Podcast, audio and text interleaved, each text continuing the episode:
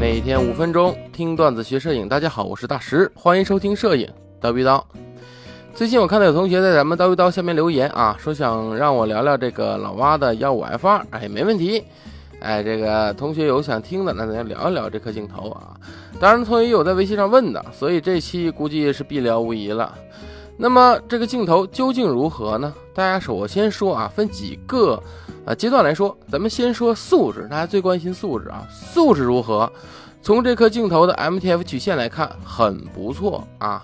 你会发现它的锐度已经很往上了，并且分辨率那条三十日线，哎，也很高。绝对是过了及格等级，而且到了基本上优秀的等级的啊！这颗镜头从曲线上来看，这是很不错的镜头。不过大家要知道，曲线呢分波动曲线以几何曲线，哎，这个呢各厂家的计算还是实测不一定，而且它的计算标准和测试标准也不同，所以咱们也没法光从一个曲线上来对比不同厂家两颗镜头的素质。但是你能了解它大概差齐，哎，大概来看这颗镜头是属于。上等品啊，就是说这个中上等、上等那个上等品啊，就是素质是不错的。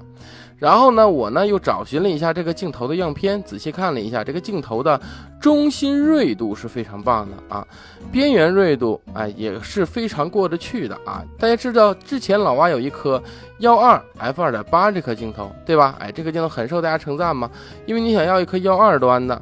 那你二点八光圈基本上就这一颗镜头，没别的说的了。那么这颗幺二点八的素质呢，相比于这颗老蛙的幺五 f 二的镜头呢，那就是没得比了。啊。幺五 f 二要更好一些啊，更好一些，特别是边缘，哎，这颗老蛙的幺五 f 二素质要更高一些。那么其次要讲就是这颗老蛙幺五 f 二的特点啊，咱们说这个特点，第一大特点，最大光圈，哎，与最佳光圈是很接近的。不管你从 MTF 曲线，还是从我们的这个样片上，都能看得出来，这颗镜头你开到 f 二的光圈，呃，以及五点多，它应该是五点六是最佳光圈，你会发现非常接近。也就是说，这颗镜头你开最大光圈，能用到这颗镜头它设计中的比较高的画质了。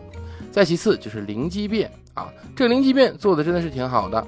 直接的直出图能够看得出来，哪怕你拍摄的是有线条的景物，哎，线条也是倍儿直，不错啊，做的很好。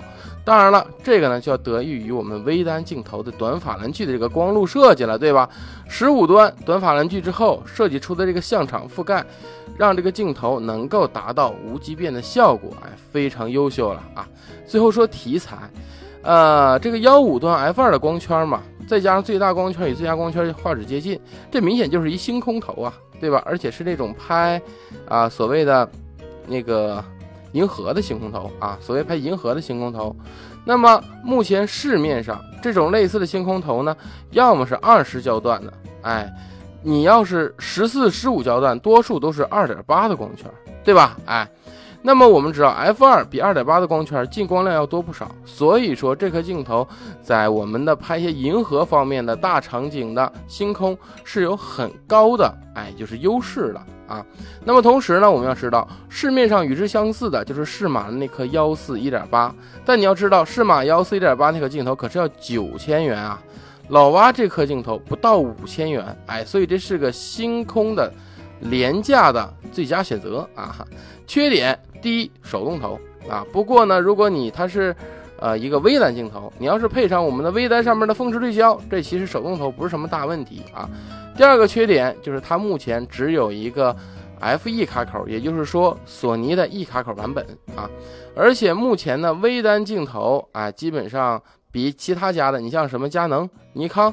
这不是都有微单吗？对吧？哎，但是目前没出这卡口，你们只能等待。那单反用户呢？你等也等不起了，法兰距不一样，它应该不会出单反卡口版本的，所以你只能没办法了，对吧？那么。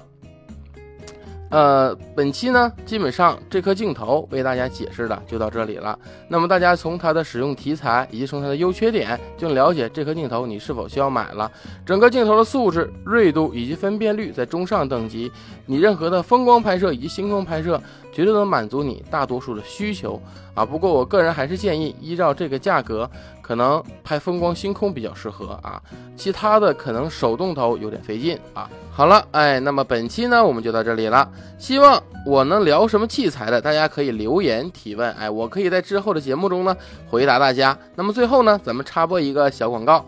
蜂鸟网二零一九年台历出炉了，哎，这次不是月历，而是周历，每周一张，一共五十多页，上面有非常多来自我们合作摄影师的摄影作品，精心设计的一本厚厚的台历，原价九十九元，所有微课堂用户仅需四十九元即可购买。